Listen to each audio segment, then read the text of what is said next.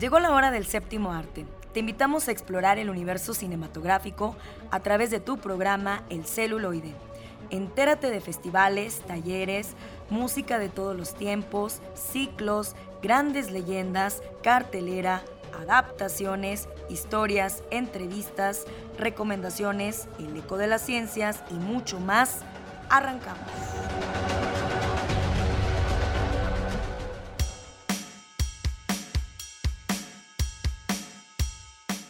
¿Qué tal amigos del celuloide? Para nosotros es un placer como siempre estar en sintonía con ustedes. Gracias que nos acompañan desde cualquier parte del mundo por la plataforma de Spotify. Buen provecho, buen amanecer, buena noche. Lo que ustedes estén haciendo en estos instantes, deseamos estar con ustedes agradándoles también, haciéndoles pasar un instante eh, muy gratificante. Como siempre en los controles nos acompaña Eduardo Carrillo. Quédense con nosotros porque tendremos época de oro como siempre.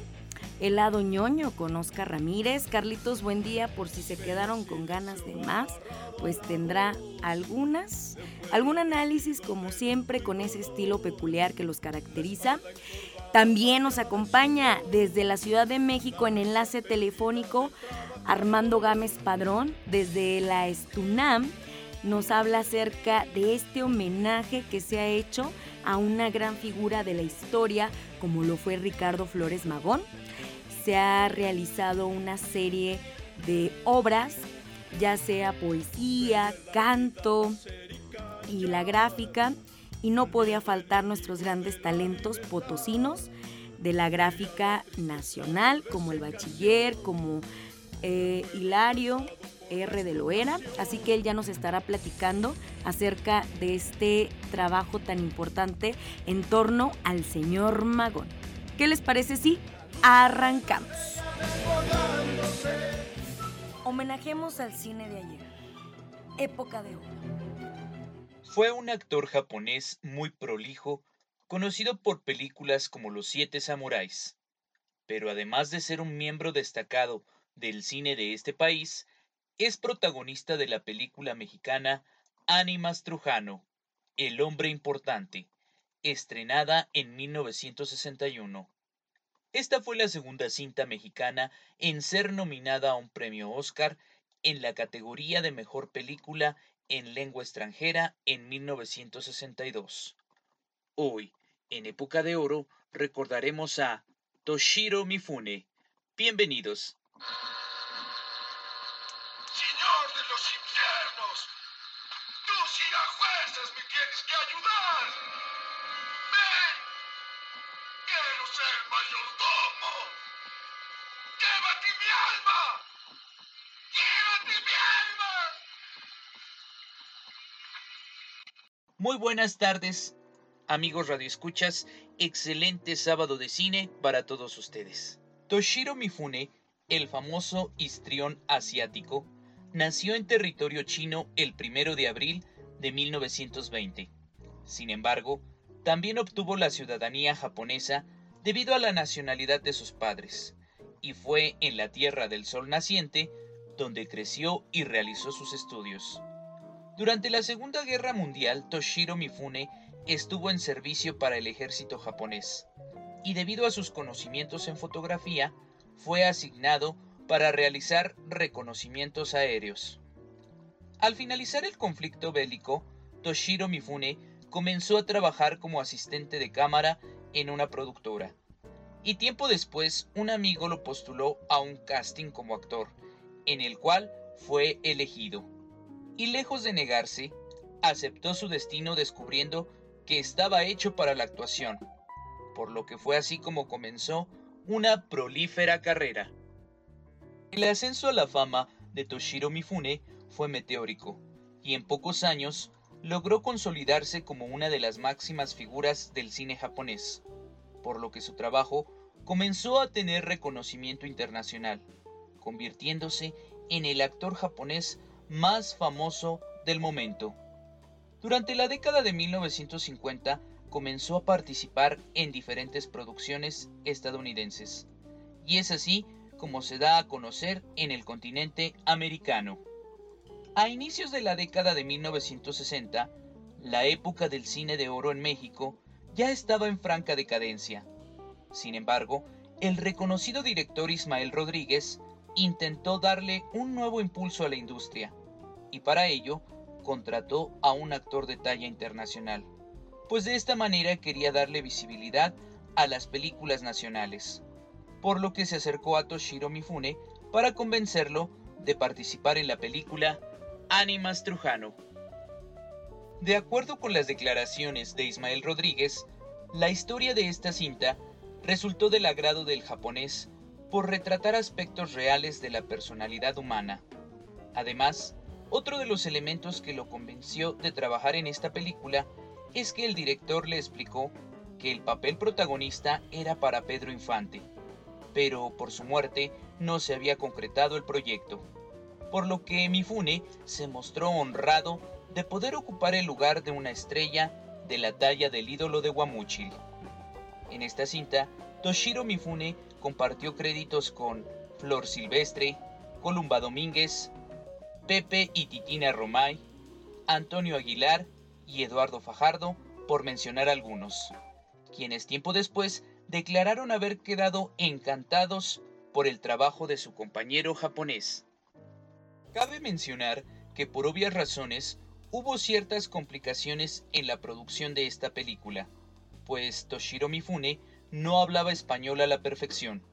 Sin embargo, este detalle fue arreglado con el doblaje de Narciso Busquets, quien era un experto en la materia y logró hacer un trabajo extraordinario en el que casi no se notó que la voz del personaje principal se trataba de un doblaje.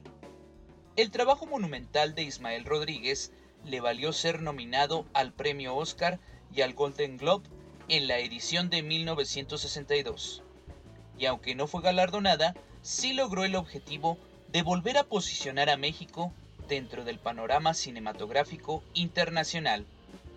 No obstante, Toshiro Mifune quedó maravillado con México y su cultura. Además, logró entablar una sólida amistad con algunos de sus compañeros de rodaje, con quienes mantendría contacto en los años siguientes. Pero Mifune cobró 10 mil dólares por su trabajo. Esta era una cantidad baja a comparación de lo que ganaba en Japón y Estados Unidos, pero compartió que aceptó la interpretación porque tenía muchas ganas de trabajar en el Bello México, de gran tradición, y porque la historia y el personaje de Animas Trujano le parecieron muy humanos. El argumento de la película estaba basado en la novela La mayordomía de Rogelio Barriga Rivas, Finalmente, durante su visita a México, visitó al entonces presidente Adolfo López Mateos, a quien le regaló una pistola japonesa. Viví con ustedes nuevas sensaciones que la vida ofrece en lo espiritual y en lo material. Tuve la satisfacción de encontrarme con ustedes mexicanos, en su propia tierra, tierra que les ha dado lo que el pueblo mexicano vale, y al que respeto y quiero como a mi propio Japón. Tras su paso por el cine mexicano, Toshiro Mifune siguió aumentando su legado cinematográfico, participando en múltiples producciones japonesas y de otros países, por lo que se mantuvo activo durante varias décadas en las que grabó más de 150 películas con las que se consolidó como una de las máximas leyendas del cine nipón. Los últimos años de vida de Toshiro Mifune fueron todo un calvario, debido a que fue diagnosticado con cáncer de páncreas y fue en diciembre de 1997 cuando este, este padecimiento le originó un fallo múltiple de órganos y falleció en un hospital de Tokio, Japón. Yo soy Alex Jara. Quédense con nosotros en su programa El celuloide a través de la señal de Radio Universidad.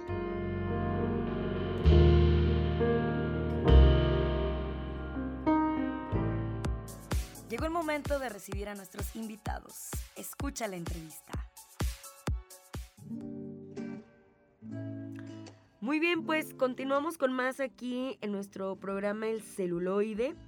Nos enlazamos hasta la Ciudad de México con Armando Gámez Padrón para que nos platique acerca de todo este proyecto eh, tan hermoso que han realizado, en el cual se han sumado artistas no nada más nacionales ni locales, porque tenemos grandes orgullos potosinos en este proyecto, sino también de otras partes del mundo. Así que para hablarnos acerca del proyecto, del homenaje al señor Magón, es decir, en torno a la figura de Ricardo Flores Magón, por parte de el sindicato de la UNAM, pues tenemos en la línea Armando Gámez. Muchísimas gracias por habernos concedido estos minutos para platicarnos acerca de este, de tu bebé, de este proyecto, eh, cómo fue que nació y cómo fue que lograste sumar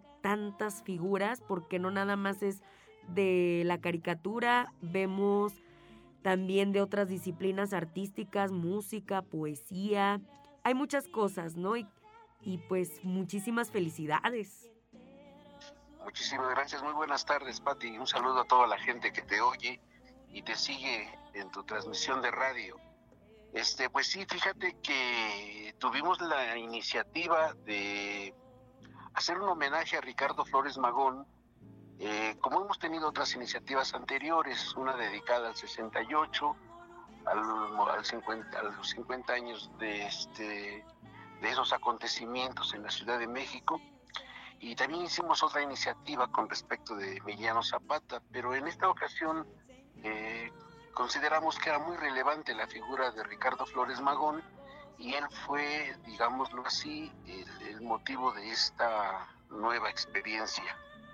En principio, eh, las anteriores fueron solamente reunirnos un conjunto de caricaturistas para hacer los homenajes previos anteriores, pero ahora eh, se nos ocurrió que podríamos invitar a músicos y a gente de teatro para poder hacer un esfuerzo multidisciplinario más interesante. El asunto es que la respuesta fue mucho, muy agradable. Eh, se sumaron casi de inmediato todos los compañeros invitados y en su conjunto logramos reunir cinco excelentes canciones eh, más de 40 trabajos gráficos de excelente calidad, donde, como bien dices, invitamos amigos también del extranjero a que sumaran su esfuerzo, y algunos cuentos leídos por dramaturgos con muchísima calidad. Los amigos saben perfectamente bien qué hacer con sus voces, voces muy autorizadas, y entonces logramos hacer un trabajo multidisciplinario muy bonito como homenaje, pero sobre todo Mm, que cumple el objetivo de interesar a la gente para poder acercarse más a Ricardo Flores Mago. Es decir, un personaje que consideramos es de los menos estudiados en la Revolución Mexicana y sus aportes a ella desde el periodo, desde el aspecto periodístico, político, ideológico, cultural, porque también es dramaturgo y es cuentista, eh, es poco conocida su obra. Entonces, es muy, era muy importante que hiciéramos algo, dado que el año pasado se cumplió el centenario de su, de su, de su fallecimiento y era importante traerlo a estas, a estas líderes virtuales y se nos ocurrió que pudiéramos hacer un gran esfuerzo para poder hacer un homenaje virtual. Esto ocurrió en noviembre del año pasado los días 18, 19, 20 y 21 de noviembre, donde presentamos todos los materiales este, que recabamos, con una gran, gran, gran, gran este, sorpresa, porque fue bastante bien resubido en las redes sociales. Así lo diría pues, muy rapidito. Excelente. ¿Habrá más en este 2023 eh, sobre estas actividades eh, en homenaje a Ricardo Flores Magón? ¿Habrá sorpresas o ya vas hacia un nuevo proyecto? Eh, la primera sorpresa en este año fue que el Sindicato Nacional de Trabajadores de la Universidad Nacional Autónoma de México, el STONAM, se interesó muchísimo por el proyecto y con ellos logramos este, hacer un homenaje presencial es decir, aterrizar todo el esfuerzo virtual que desarrollamos en noviembre del año pasado, logramos hacer una, un aterrizaje virtual bastante agradable porque nos permitió reunir ahora a compañeros eh, de, música, pero de, una música muy especial. Es decir, compañeros que toda su vida se han dedicado al rescate y al, al impulso de la canción social, de la canción política, y que tienen en esto una trayectoria increíble. Hicimos el día 9 de febrero un festival este, en homenaje a Ricardo Flores Magón en las instalaciones del Estunam, eh, con la presencia de varios artistas, entre ellos los Nacos, Rafael Cartana, el grupo de teatro Nangeli Libertad, este, y, eh, Francisco Barrios el Mastuerzo. Con ellos hicimos un evento que realmente impresionó, llenamos el auditorio, hubo muchísima asistencia, el evento no fue corto, duró poco más de dos horas y media y siempre hubo gente este, muy entusiasmada eh, presenciando el, evento. El Tsunami también hizo una agenda, una agenda conmemorativa de Ricardo Flores Magón con la gráfica que habíamos reunido y esa gráfica ahora sí que quedó plasmada en una agenda, una agenda muy bonita que está siendo muy solicitada aún creemos que ya se agotó, pero parece ser que este, sigue, sigue habiendo demanda para que eh, se pueda hacer otra edición porque fue muy solicitada. Eso es otra parte del, impacto interesante que generó este evento del, del ¡Wow! Así es, pues yo te agradezco mucho. ¿Puedes darnos, por favor, recordarnos el canal donde podemos ver todos estos eventos en homenaje a Ricardo Flores Magón, ya sea también el, que tienes en YouTube y también en las redes sociales? Claro que sí. Eh, mira, antes que nada quiero agradecer a, todos los compañeros este, que hicieron eh, eco de este llamado, a los compañeros este, artistas, porque realmente el trabajo es sorprendente en términos de su calidad, de su diversidad y de su compromiso pues para con, para con este proyecto que fue bastante este, intenso por el poco tiempo en que lo desarrollamos. Un agradecimiento enorme, pero en particular, y ya que estamos en el celuloide, a los compañeros de este de, tu estado, de San Luis Potosí, en particular al maestro Rafael R. Rafael de Loera, mejor conocido como R, al, al, bachiller, el maestro Rubén Lara, a, Francis, a este, al amigo Hilario que hizo un trabajo excepcional, todos son excepcionales, y también al amigo Félix Barbosa con su grupo Sur, el Sindicato Único del Ruido, todos ellos con trabajos excepcionales que se pueden ver ahora con toda la calma en el, en el canal Señor Magón de YouTube.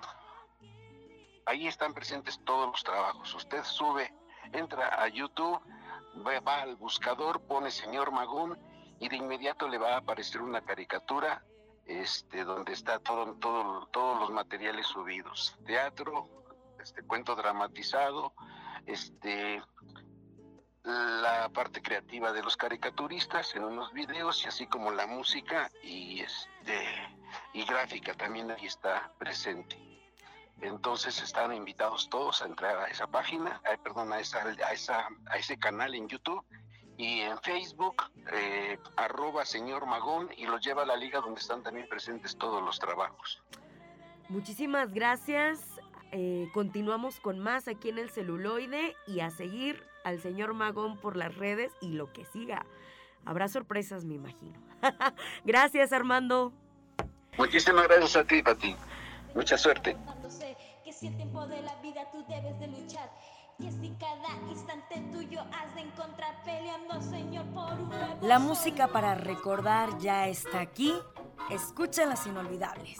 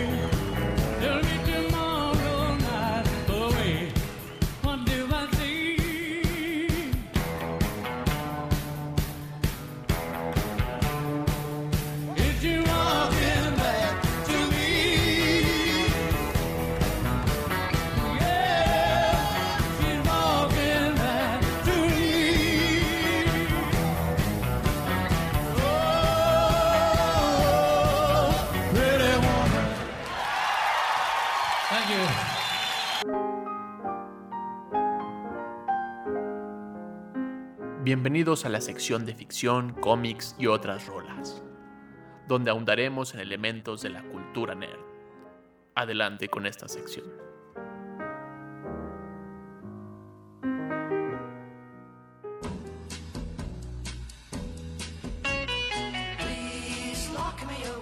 Hola a todos, bienvenidos al lado ñoño del celuloide. Me acompaña Carlos Buen día, Lalo Carrillo en los controles. Yo soy Oscar Ramírez y hoy queremos compartir contigo el remake de la película Una Noche en Soho. Pero no es remake, es original. Eh, que es un plagio de todas las películas italianas de terror. De sustos y espantos con giros dramáticos, entre comillas, eh, inesperados. ¿Cómo se llama este género? El guiao. El guiao. El guiao, guiao. guiao. guiao eh, que es el género como de terror italiano que Da- Dario Argento como que hizo, ¿no? Creó. Y Edgar Wright trata de hacer su versión. Yo también puedo. Ajá, No yo, yo, yo lo quiero mucho. Este, y yo también puedo lograr eso que los grandes artistas italianos hicieron. Y pues no le salió tan chido, la neta. Eh, es Yo una esperaba mucho en la peli y no. Todos, todos, hay, hay toda una comunidad que sí siente que esta es como su peor película. Uy. Sí, eh, la, la crítica no la recibió bien, el público... No, más o menos. más o menos. No, yo creo que sí fracasó en, en taquilla. Y no es como un fracaso como de sus primeras películas donde dices, bueno, es una persona que va iniciando su carrera, Eh, que va haciéndose de fama. Es como de, esta era la película en donde iba a, a lograr como su primer este, Gran estreno, su gran hit. Tenía a Aria Taylor Joe como protagonista, a Thomas Mackenzie que venía de Jojo De Jojo Rabbit, que era como, claro, esto es como su gran película, por fin lo va a lograr y entrar a las grandes ligas y no. Sí. y Y fracasó ¿no? Esa es la historia de esta chica atormentada por el pasado extraño de su madre y su abuela que la constantemente la está picando y que quiere convertirse en una gran modista, viajará a Londres, a la cuna de los diseñadores de moda y tendrá toda esa carga de que los 60 ha sido la mejor época, ella está así plagada del espíritu de los 60 y por alguna extraña razón todos, todos, todos son horribles en la película. Todos son nefastos, ella es nefasta, y, pero ella todavía alcanza como a ver lo nefasto de los demás y se cansa. Y cada que logra algo es como de ya no quiero estar aquí, odio estar aquí, ya no estoy aquí, o sea que en ningún lado se encuentra cómoda y llegará a vivir a una casa en Soho donde empezará a tener visiones Sí, ca- del pasado. Cada no, noche en, en este nuevo como cuarto que renta, una vez que ella llega eh, becada para estudiar como en la gran escuela de, de moda y- de Londres, es como la chica de- del campo que viene a Londres a, a romperla, a ser la gran diseñadora. Consigue este cuartito en Soho. Sí, a mí se me hizo como muy bonito sus diseños. Y a través de, de los sueños, cada noche va a soñar que ella se convierte en Anna Taylor Joy. como varios. en los 60s y, y descubrir como a esta chica que está tratando de ser, eh, eh, en vez de una gran diseñadora, una gran cantante en el Londres de los 60, en donde esta idea, esta noción que ella tiene ideole- idealiza cada vez eh, de que los 60 fue como en la cúspide, ¿no? La cúspide de la cultura pop. De todo. de todo, nunca hubo moda más padre que eso. La música y y- poco a poco eso se va convirtiendo como el de, ay, es su forma de escape de la realidad. Ah, Ah, lo dices porque tiene problemas mentales. Ajá, sí, obviamente. Al de, oh Dios, eh, eh, está ocurriendo cosas muy horribles en sus sueños que tal vez están traspolando a, a la realidad de ella. Y entonces se convierte como una, como que pasa de, esto es como algo misterioso, pero padre, como esta idea de los sueños y qué va a ocurrir, a de, pues una película de jump scares. Al final y donde, ay, no sabías que la persona que menos iba a ser la asesina es la asesina. Es como. Creo que Edgar Wright vio mucho antes y cuando la estaba haciendo vio Suspiria y dijo, claro, Suspiria funciona y trata de rescatar esta, esta idea de la chica nueva en el, en el viejo mundo donde quiere convertirse en la gran estrella y no funciona porque creo que ese es el... Mezclan tantas cosas que al final no cuaja nada. Porque pareciera que es la historia de la chica que quiere escapar del pasado de su madre. Pero por alguna extraña razón, el pasado de su madre está en Londres. Nunca lo explican y siempre la está atormentando. Le va bien en la escuela, pero también que le va, odia estar en la escuela. Consigue a un chico que la quiere un chorro y odia estar con él al mismo tiempo que también quiere estar con él. Consigue un trabajo donde es nefasto en su trabajo. Consigue una casa habitación donde la tratan horrible. Consigue una nueva casa donde todas la tratan horrible. Y de pronto tiene estos viajes como Alicia en el País de las Maravillas. De viajar al- a, través del espejo donde se convierte en Anna Taylor Joy y va recreando otra película. Va contando otra película que luego por un diálogo súper horrible con la policía justifica. Le dice, yo sé que esto suena súper tonto, pero créanme, háganme caso. Imagínense que viajo en como al pasado y veo que matan a una chica y yo sé quién fue el asesino. Y bueno, ¿y cómo se llama? Eh, Bill. Juan, el, inglés. Sí, no eh, tiene ningún sentido, pero solo para poder explicar en qué acaba la película. Ah, o sea, y que no está mal como, como de ah, que algo tan básico sea como el motor de la película. Solo el problema es que Edgar No, Wright no sabe. complicando. No, no sabe hacerlo como de una forma sencilla que lo compres como audiencia, ¿no? Es como, ah, ok, eso ocurre y va. O sea, del primer sueño es como, ok, eso pasa y está bien. Pero trata de volverlo como en este brinco de las cosas que hizo eh, Anna Taylor Joe en el pasado le van a afectar a Ellie en el futuro. Sí. como esa conexión que intenta hacer es como bien horrible porque lo hace bien forzado como qué casualidad que es la persona que iba pasando. Ella ella era como amiga de Anna Taylor Joy y entonces por eso sus caminos están cruzados. Y entonces como en esta como forzadez del- de, la narrativa en esta idea de ay vamos a meter esto con calzador como de ah, muy muy muy muy forzado. Cuando trata de hacer como estos plot twists de ay no esperabas esto es como ya no le compraste o sea ya, ya estás cansado de, de darle demasiado a la película demasiadas licencias que ya al final como no y entonces esto era el verdadero asesino y es como ah, ya ya estoy harto de esto ya me quiero ir a mi casa Sí, es una película. Pues sí, la premisa hasta el principio está bien. La idea de los sueños, o sea, no lo plantea mal. Está en la posibilidad de. Solo a mí me malviaja porque el mundo real es horrible con ella. Todos los hombres son horribles con ella. Sobre exagera lo horrible que son los hombres con ella. Y cuando llega a este mundo del bajo mundo de Londres, en estos sueños, se encuentra que pues Anna Taylor fue el personaje de Anna Taylor fue sumamente brutalmente asesinada por un déjà vu, ya no déjà vu, visión no visión y que luego a media película dice, "Ah, es que yo tengo poderes." y es como de no hacía falta decir que tenías poderes, o sea, Ajá. rompe con la regla de la película de terror sí porque en, y la en- vuelve fantasía. en algún punto como que la película te trata de, de sugerir que el problema no es que tenga poderes, es que tal vez ella sufre de esquizofrenia con su mamá, pero justamente como que no se casa con ninguna de las dos ideas. No. Solo es como, ahí te lo dejo, ¿no? Para, para ver que tú decidas qué es. Y no funciona porque entonces toda la peli pierde como el sentido. Si sufre esquizofrenia, Ajá, es como bien, de, ah, es otro, historia. es otro tipo de historia. Si no sufre de esquizofrenia, es otra historia la que se está contando, ¿no? Entonces no puedes contar las dos al mismo tiempo.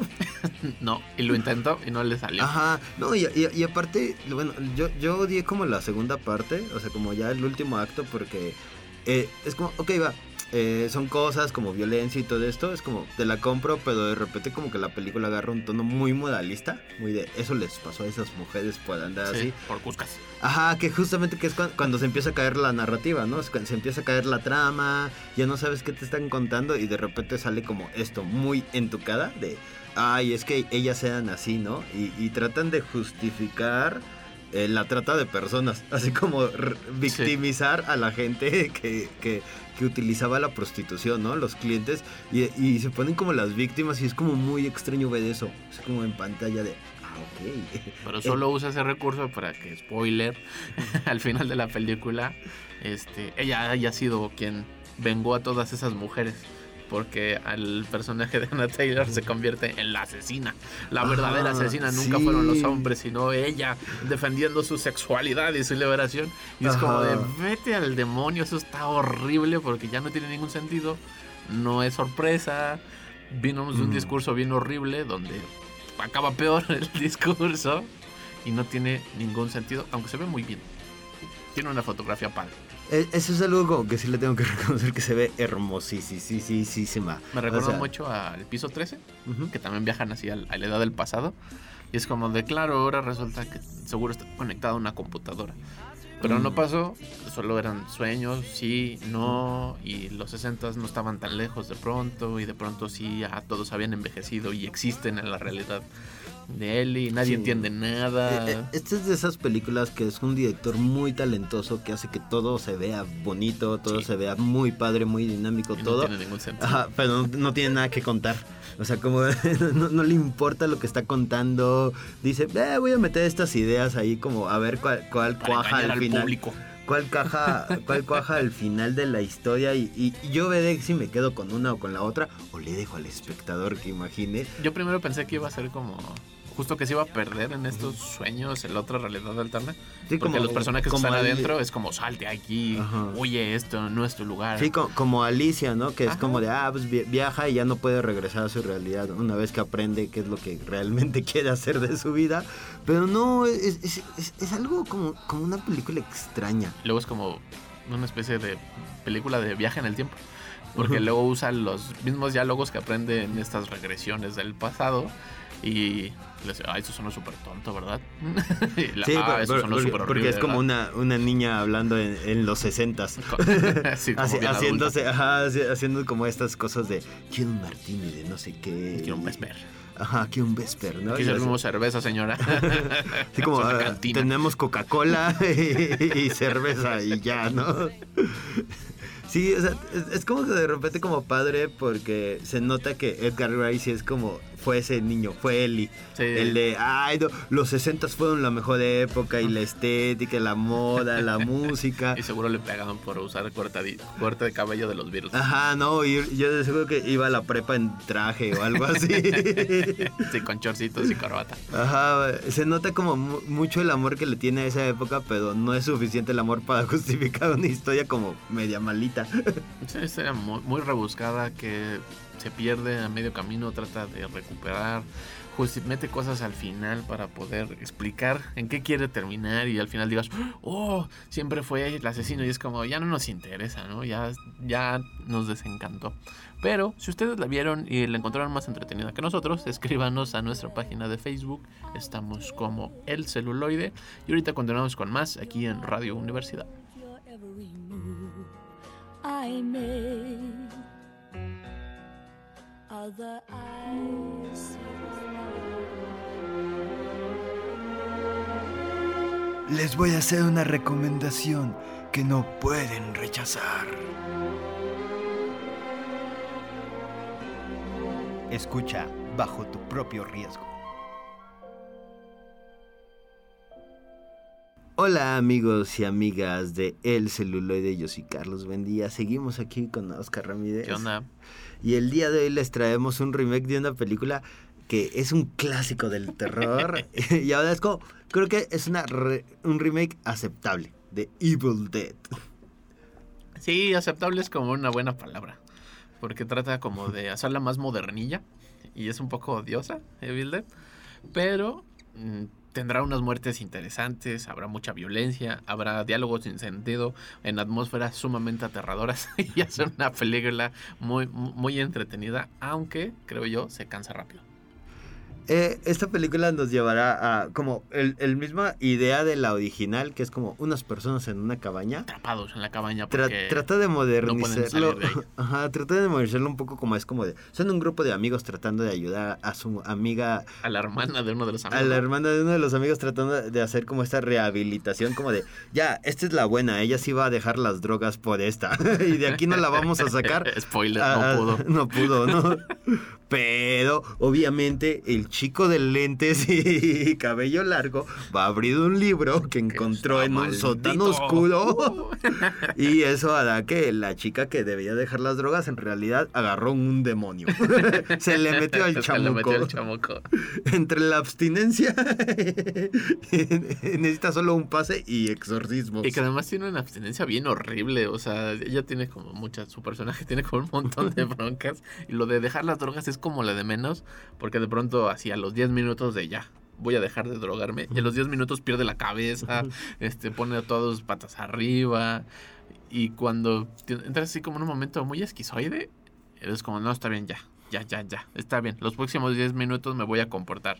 Y no ocurre. Y entonces todos, todos quieren como regañar al hermano. Y es como, ya ves, te dijimos, ¿qué hacemos aquí? Entonces la idea más tonta, hubiéramos ido a un centro de rehabilitación Sí, profesional. que, a- a- a- aquí creo que es, es- es donde como que la película se pierde poquito porque esta idea como de gente random en una cabaña que eh, eh, funciona muy bien en la, en la primera. No hay Sí. necesidad de explicar y de profundizar en los personajes porque la primera es como, hay solo gente. Es, es gente en una cabaña que les pa- le Que pasan empieza cosas a endemoniarse el, el ambiente. Ajá, ¿no? y está muy chido. Y, y en Por esta este libro. tratan de como forzar ahí como el de, no, sí son, sí son personajes profundos y Sí. complejos. Y es como, No. pues no esperaba eso de una película de Evil Dead, honestamente. ¿eh? O sea, yo no tengo necesidad en que sean... Este, Sí, porque además tienen como broncas con los papás. Sí, y- tienen ahí como una historia. ah, odié mucho esa parte porque es como de, ya estoy aquí, ya llevo como hora 20 sí, minutos. y aún así no resuelves Y, nada. ajá, y cuando está como enterrando, eh, eh, a- a- a que se supone que es una forma de que te salga el chamuco, es enterrándote vivo. Y es como, tienen este como diálogo súper profundo, ¿no? De, es que realmente la relación de nuestros padres ¿no? nos hizo daño y por eso tú eres adicto y yo, este... Yo solo no me llevo bien alejado". con mis amigos. Ajá, y, y es como de no hay necesidad de eso, o sea, estoy aquí porque el chiste es violencia, gente random metiéndosele el chamuco. Sí, porque además el chavo este que lee el libro, lo llega nomás porque sí. lo lee porque sí. Lee en un perfecto idioma demoníaco. No, y, y- y aparte es como, to- te- recibes Y como este libro sí. que le dice no lo leas y lo primero que hace es como, aquí hay algo escondido, voy a leerlo, ¿no?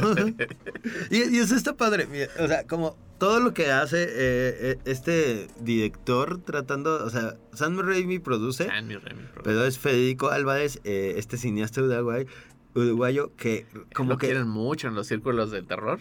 Es un director así de, de los que hay que ver. Sí, Sa- Sam Raimi sí lo cobijó, o sea, le produce como la mayoría de sus películas. Sí. O sea, como cuando ya hace el, el- el brinco al cine de Hollywood, eh, Sam Raimi lo cobija y le dice, ah, yo te produzco lo que tú quieras. Quizás. Ajá, y, y, y ese es muy bueno, o sea, cuando empiezas a ver como, como este feeling de lo que Evil Dead era, eh, eh, Sí. o lo que hizo, que es estas tomas, lo que todo Sam Raimi creó, como la estética, y, y él la, la maneja muy bien, es como bien padre ver como de, ah, gente destazándose y estos zooms como muy setenteros. Es que la, la idea del gore este, la, la retrata muy chido. Porque sí, de pronto, dejando toda esta idea de la rehabilitación y la adolescencia, y que eran tus padres y tus amigos que no te entienden, y todo este relajo que trata de justificar durante la gran parte de la película. Cuando están las muertes, son unas muertes brutalísimas que se ven muy bien. El demonio está súper locochón y solo que creo que le rompe como toda la dinámica de, ah, son las drogas. está así porque son las drogas, ¿sabes? Ya le dio la pálida, por eso está así medio demoníaca. sí, y eh, entonces es como de, ah, ya iba un tono así ya de la perdición y la locura. Porque arranca así, ¿no? La película con un padre matando a su hija en el sótano de la casa. Ah, así como con unos rednecks secuestrándola y, descubres como de, ay, no solo son gente mala, es como, es su papá. Su papá es el que está conspirando para hacer todo esto. Sí, entonces por- piensa muy bien y luego tenemos esta idea de los adolescentes y ah, se, se pierde, pero cuando empieza la matazón, nice. sí es, es que como que siento que este director tuvo como este miedo de decir, no solo puedo poner violencia y... Tenemos que dar un y- y mensaje. gran defensa. Ajá, o sea, te- tengo que contar algo, ¿no? A final de cuentas, ¿no? Bueno, sí. Y, y entonces como fuerza esta idea de son estos dos hermanos que tienen problemas de, de los papás, que la mamá llegó a la esquizofrenia. Y ahí como que medio te empieza a dar como el guiño de igual y no se le metió el chamuco, ¿no? Solo Igual- es esquizofrenia. Solo es esquizofrénica, pero ni la película tiene como que ver con eso, o sea, no nada de la temática, nada de No. todo está está como basado en lo que ella puede pasar como personaje y solo te lo ponen ahí como de, ay, Ah. tenemos que poner algo, ¿no? O sea, te- no puede ser solo chica random uno. Sí, porque además llegan a la casa nomás porque sí. Ajá. O sea, es como de, bueno, aquí sí te vas a curar. Y es como, ¿qué pasó antes? ¿O por qué decidieron ahí? Lo, lo- lo- lo cuenta la, amiga que es la enfermera, como el de vinimos Ah, aquí sí. porque la última vez que intentamos que se rehabilitaran, Se- se, se escapó. a las 8 horas y entonces de- desde aquí ya no puede escapar, no estamos a mitad de la nada, estamos en un bosque que es como, ok, pero es como de... mm, es- es- es- regresa a lo mismo, en la primera no había necesidad, es como solo gente que va a una cabaña, ¿no? O sea, no había necesidad de explicarte por qué, Sí, no. por qué no pueden alejarse o por qué están ahí, o sea, como darle un sentido más profundo de lo que pues, realmente es, que es, pues solo queremos ver gente Eh, destazada. sí, pues en la- en la 1 no funciona también el que solo estén ahí. Y que de hecho casi todo ocurre dentro de la casa, la gran parte, luego ocurre en el sótano y se resuelve en el sótano porque descubren el libro. Acá es como más abierto, más amplio y se tomaron más tiempo en como explicarnos esta idea de por qué están ahí y por qué no pueden escapar de ahí, que se vuelve un, un poco, creo yo, ridícula, porque si llegaron ahí y vimos que llegaron ahí, pues se pueden ir y deciden no, no estar ahí porque creen que eh, así es la rehabilitación. Sí, y de repente sí es como estas cosas como medio forzadas cuando, como de, ah, lo tengo que llevar a un hospital y, uy, no, qué casualidad, el río se inundó. Sí, es como sí, ah, ah, no podemos salir. Ah, no, chocó el carro. Ah, ya, no- ya no, ya no podemos como salir. Sí, y que es como el de, y si simplemente, este, pues solo le pasan cosas, ¿no? O sea, como, como te pueden pasar cosas, ¿no? Sí, y, sí, y no, sí. y- y no, y no puedes como entender esto, ¿no? O sea, como que trata de que justamente darle un sentido a estas decisiones, que es como de, pues no hay necesidad de, de darle como una profundidad a algo de, no sabes qué hacer, o sea, te están pasando cosas, Están pasando tu, cosas. Tu, tu, tu amiga, tu hermana se, se- se- se está como convirtiendo en otra cosa, o sea, como tampoco la vas a abandonar. Sí, es cierto. Hasta eso, pese a que todo está brutalmente mal, nadie, nadie deja al otro. Ajá, Y se entonces ayudan esa, esa constantemente. dinámica está padre. Sí, porque tú quedas como, claro, es lo que es lo, es lo que haces como amigo, ¿no? O sea, como el de, Aunque le "Nah, meta sí al te puedes demonio". mejorar, solo necesitas un doctor, ¿no? Solo ya. Ajá, aunque te cortaste el brazo. y, y- y está bien padre eso, o sea, como la forma en que se corta la morra el brazo, la forma en que se destazan, en lo que se van como de- autodestruyendo ellos. Sí, eso sí, esa dinámica está chida. Está bien, bien chida, y- pero pues justamente quiere, quiere contar algo, ¿no? O sea, quiere sentirse como de, ah, esto no es gorpo del gor, ¿no? O sea, como, como que sí te necesito una historia en, en qué sustentar esto, que yo digo, no hay necesidad, no hay necesidad No. de una historia, solo es gente random en una cabaña destazándose. Y, y tampoco es que lo haga tan mal. Ajá. O sea, Sí, o está sea, padre no, la dinámica, no pero es como de. Y si lo hubiéramos omitido y nada más estaban ahí porque estaban ahí. Sí, o sea, como pudo ser una gran película y solo es una buena película. Sí. Creo, creo que eso es como lo que te da un poquito más de coraje, el de pudo ser grande. O sea, pudo, pudo dar como ese siguiente paso a volverse un clásico. Y es como, no, solo es como un buen remake de, de la eh, Sí, original. de hecho es un buen remake de la Y es original. muy decente. eh, yo creo que si ahorita se la pones Qué como a, soundtrack. Como a alguien, es como muy impactante de, órale, no sabía que las películas podían ser tan sangrientas. Porque hay vísceras, sangre, Sí. brotan, vómitos. Es, es una película como muy grotesca, en el mejor de los aspectos que les puedo decir. Sí, es que todo, sal- todo explota en la cara, todo es viscoso. Sea, todo se ve asqueroso. o sea, esa es como la dinámica de que la película se ve sucia, se siente así como que te aplasta el color de la misma película, de la misma dinámica. Y, y es peculiar porque aunque nos explican lo del libro, se pierde muy pronto la dinámica del libro. Y, y empieza ya hasta la locura del demonio cobrando víctimas a diestra y siniestra y se vuelve muy interesante la película.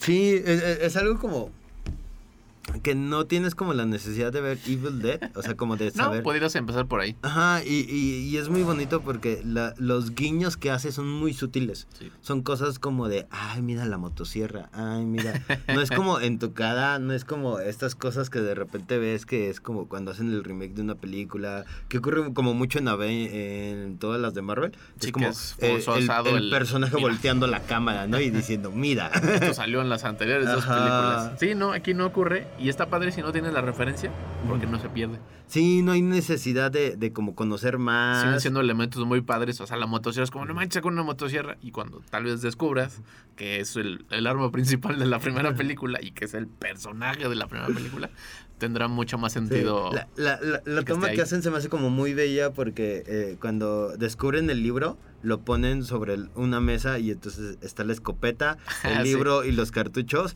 y la, y, y la toma es como de solo es un segundo de miren, esto es para los fans. Esto es lo que pasó en la Ajá. primera. Y, y si tú eres alguien eh, novito, o sea, como alguien nuevo, es como, qué bonita toma. Sí, O se ve chido Está ahí. padre, ¿no? Y, y, y yo... el libro está ajá. maldito. Ajá, y tú dices como, claro, e- e- esto es, ¿no? O sea, como, como que esto es de, ay, vamos a hacer una pausa para decirle, aquí va empieza Evil Dead. Sí. Es, sí, es, una, es un gran, gran, gran remake. Tiene un trabajo muy padre, bastante interesante. Y sí, yo creo que lo que duele es, como dices, que pudo haber sido la gran película. Una Sí, gran película. Dejen de tomarse en serio las películas de terror. A veces solo necesitamos sangre y gente random siendo asesinada. Asesinada brutalmente en el bosque. Si quieres escuchar este episodio y otros, nos puedes encontrar en Spotify. Estamos como El Celuloide Radio Universidad. Y sigan escuchando la frecuencia de 1190 AM. Chao.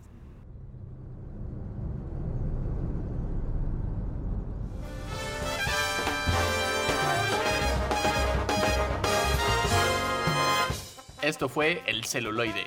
Escúchanos por el 1190 de AM. Teléfonos en cabinas 826-1348. Síguenos en nuestras redes sociales y YouTube. Nos encuentras como El Celuloide. Dirección de Radio y Televisión de la Universidad Autónoma de San Luis Potosí.